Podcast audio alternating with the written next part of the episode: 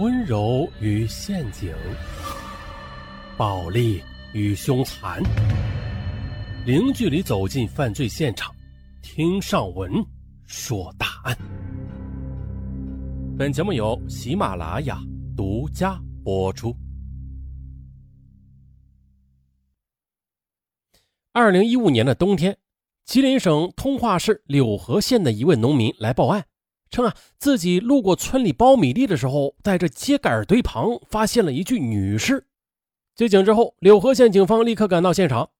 经过勘查，发现了这死者为中年女性，仰面呢躺在雪地中，上身衣物已经是退到胸口，下身只穿着一条内裤，身边没有任何可以证明身份的证件，提包甚至鞋袜都不见了。法医对尸体进行了初步检验，结果表明。死者身上并没有开放性的伤口，但是颈部有掐痕，死因初步推断为扼颈窒息，死亡时间是四到五天以前。死者腕处有勒痕，但是较为整齐，没有挣扎和搏斗的痕迹，应该啊是在和平状态下被捆住手脚的。死者的衣着较为时髦，遇害的时候又是衣衫不整，警方推断了。死者应该并不是柳河本地的农村人，而且生前很可能是遭遇过性侵害。法医的检验结果也证实了这一点，死者体内的确的检测出了男性精斑。通化市内多山，案发地位于柳河一个比较隐蔽的角落，加上冬天天气很冷，附近村民很少会走到这个地方。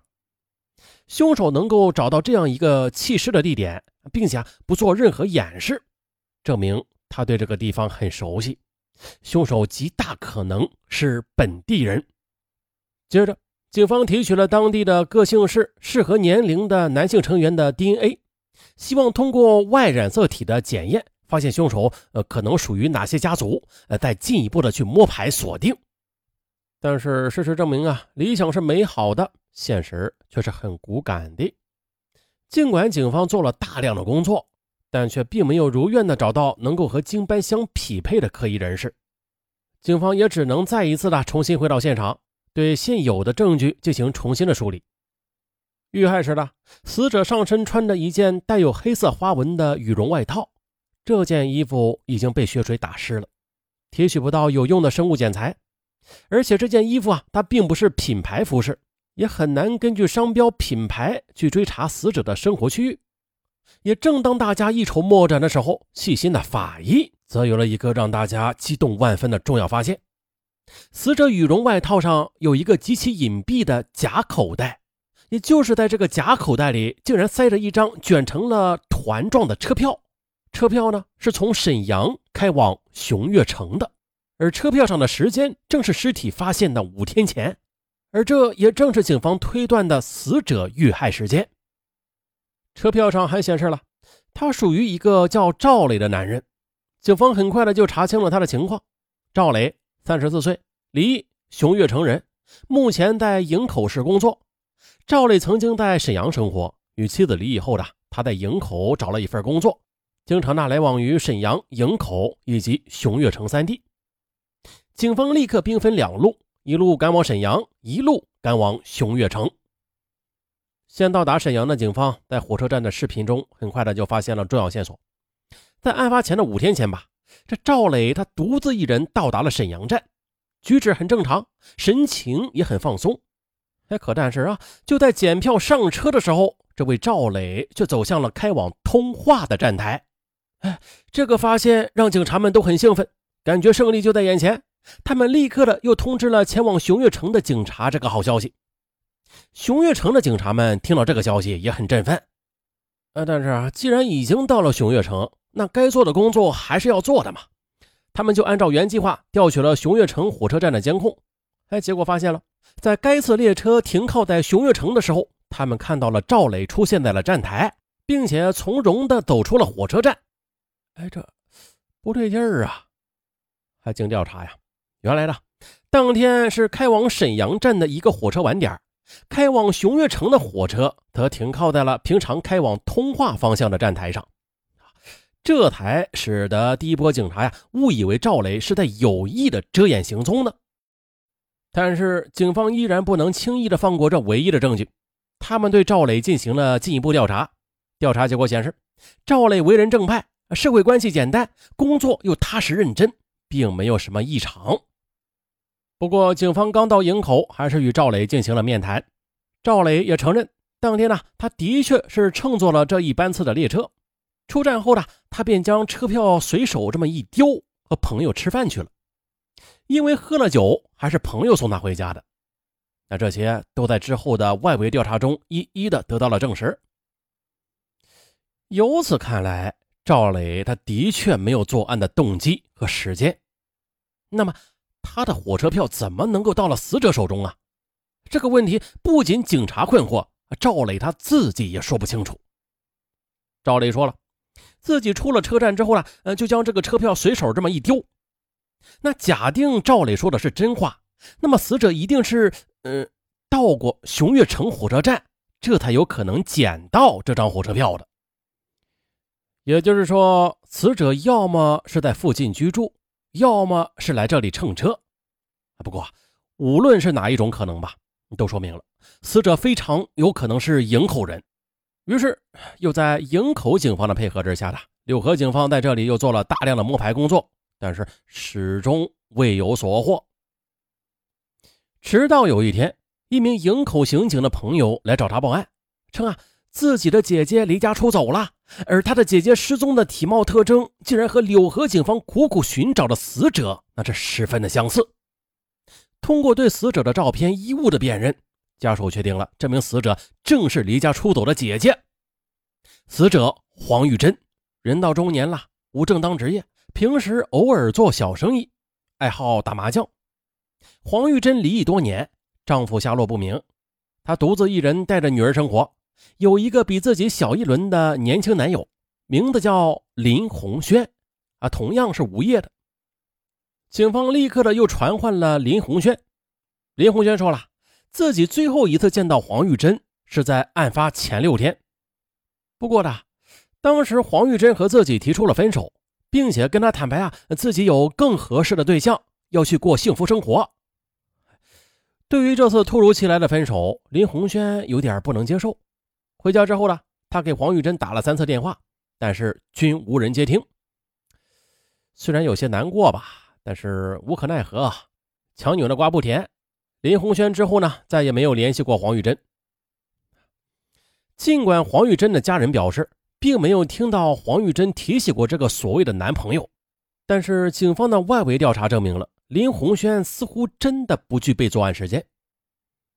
警方对黄玉珍的通话记录又进行了调查，发现呐，其中有一个号码与黄玉珍联系的十分的频繁。哎，难道这个人就是黄玉珍口中那个更合适的人，要跟他去过幸福生活的人吗？接着，警方调查又了解到了，这个号码是一名中年男子，叫韩世军。更让警方兴奋的是，韩世军他是柳河县人。第一次 DNA 提取的时候啊，由于韩世军在外边打工多年了，村里人早就忘了他的存在，并未提取到他的 DNA。接着对韩世军的行踪调查后，又发现了，就在黄玉珍遇害的当日，韩世军从打工的营口返回了通化，但是他并没有回家看望父母，也没有与任何朋友联系，而是独自的在市里住了两天，就返回了营口。哎呀！这一举动十分可疑，警方立刻的就找到了他。果然的，韩世军也没有太过挣扎，很快的就交代了。原来呢，韩世军与黄玉珍在网上认识的，两个人在微信中坦诚了身份，互生好感，很快的就发展成了男女朋友。为了让自己更具有吸引力，韩世军在交往过程中啊，呃，对自己的家庭、工作等都进行了一些美化。并且用自己的全部积蓄八千元给黄玉珍买了一条黄金项链，哇，全部积蓄啊大手笔，这就让黄玉珍误以为可以过上幸福生活了。可是呢，随着接触的加深，韩世军他认为黄玉珍并不是一个自己可以 hold 得住的女人，他决定了分手，但是他却舍不得项链。韩世军认为自己贸然的和黄玉珍要回项链的话，肯定会遭到拒绝的。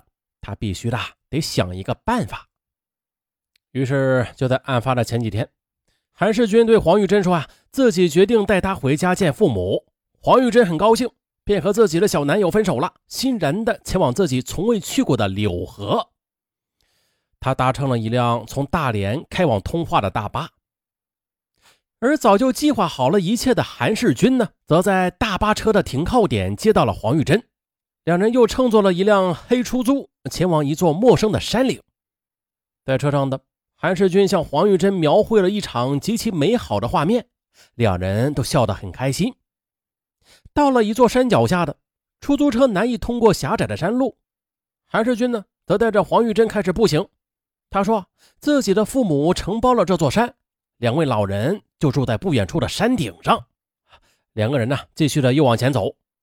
走到一个水塘边的时候，韩世军突然呢对黄玉珍提出了性要求，黄玉珍也同意了。随后呢，二人又继续的赶路。走到案发的苞米地的时候，一直说说笑笑的韩世军就突然的翻脸了。他要求黄玉珍还给他那条黄金项链。黄玉珍看着他那凶狠的眼神，立刻的就同意了。但是他当时并没有带着那条项链，韩世军进而要求啊，他把项链折成现金还给他。黄玉珍也同意了，并且交出了自己的银行卡。韩世军又提出了由自己下山去取钱，先把黄玉珍给捆住，以防他逃跑啊。等自己取了钱之后呢，回来就放他走。黄玉珍闻言不做反抗，依然同意了。可是呢？在捆住了黄玉珍之后的韩世军却并没有去取钱，而是掐死了他，并且带走了他的衣物和鞋袜，随手丢在了山下的垃圾桶里。那至于这张火车票，他究竟是怎么到了死者口袋的？啊，这死者已逝，现在谁也没有办法知道真相了。不过呢，万幸有这张车票，帮助警方找到了侦查方向，并且最终是抓到了真凶。还有这八千块钱的金项链，让受害人误以为是遇到了金主，并且贸然的跟着他前往陌生的荒郊野外，而且没有告诉家人自己的去向。他以前就离异过啊，并且又抛弃过一个嗯比他小一轮的男友，理由就是要去过他所谓的好日子了。所以，受害人自身存在的一些因素，也是间接的导致了悲剧的发生。而或许的，他当初捡起那张火车票的时候，他心底里可能已经有不好的预感了吧？不然又怎么解释一个陌生人的火车票会出现在他的口袋里呀？那凶手交代的行凶原因就是自己 hold 不住这样的女人，所以把她约到野外，想要回金项链。可是他为何又在受害人没有反抗的情况下要杀害她呀？难道仅仅是为了区区八千元的金项链吗？哎呦，可见凶手他是杀人不眨眼的，应该再查一查这凶手之前有没有相关的案底啊，如骗财骗色、杀人劫财等等吧。呃，最后再说一下，这火车票不要乱丢啊，否则可能会给大家带来不必要的麻烦的。那就像本案中的啊，被警方调查或者传唤，虽然是与自身无关吧，但是这不是什么光彩的事儿啊。还有就是，女性前往陌生的地方，一定要告知家人、朋友。再不济啊，你发个朋友圈。那坐火车去一个从来没有去过的地方，啊，地点还有你去见什么人，最好让你比较要好的朋友或者比较亲密的家人，不要瞒着他们。好了，本期答案就到这儿，咱们下期再见。嗯，结尾处呢，上文再说一个。关于购物的事儿啊，关于京东购物的事儿，时长大约是两分半到三分钟。不喜欢听的听友呢，可以点跳过了。对，六幺八购物节又要来了，不知各位听友还记不记得去年的这个时候，上午为大家带来过淘宝的红包啊，有很多听友都抢过，抢到的红包啊很过瘾，可以在淘宝无门槛购物抵现金用。啊，有听友抢一块的、两块的，甚至五块的。八块的、十块的都有啊，甭管大家抢了多少钱，嗯，都可以抵现金用啊。你买的东西再便宜都可以抵。那再举个例子，因为有新听友可能不知道，嗯，比如说呀，你买的东西是五块钱，在上文这里抢了两块钱的红包，那这两块钱的红包就可以抵现金了。五块钱的商品仅需三元钱。还有呢，如果你抢了五元钱的红包，那你这个商品就一分钱不用花，还包邮到家啊，特别划算。不过呢，今年上文为大家带来的是京东的红包啊，不是淘宝的了。那有听友说啊，上文我用淘宝啊，不用京东，那淘宝的没有了吗？有。嗯，淘宝的是二十九号到三十号左右开始发放。现在呀，咱们先说京东。嗯，有习惯用京东购物的听友有福了。现在呀，就点亮屏幕，在上文节目播放页的下方有一个小黄条，上面写着“抢红包”三个字啊，点一下小黄条就能抢到京东购物红包了。嗯，还有一种方法就是打开京东，输入“大舌头上文”几个字啊，“大舌头上文”五个字也能抢到红包，也就是说两种抢红包的方式。抢到红包啊，一天是可以抢三次。一般第一次抢的是无门槛红包啊，甭管多便宜的东西啊，都可以抵现金。然后第二次和第三次抢到红包就不是无门槛了，一般都是那种，嗯，买个多少钱呢，抵多少钱的那样的红包，那样的或者说是代金券啊，那样的大家可以忽视。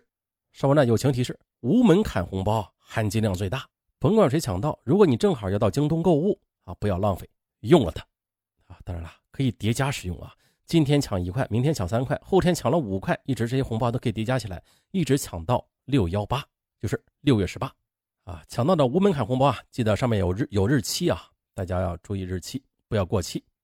好了，两种抢红包的方法，第一种就是打开现在上文的播放页的页面，下方有一个小黄条，点击即可抢红包，每天抢三次。还有一种就是打开京东 APP，搜索。大舌头上文五个字啊，也可抢到红包。嗯，记住是大舌头上文哦，您只搜上文是没有的。好，打开京东 APP，搜索大舌头上文，祝大家好运。拜拜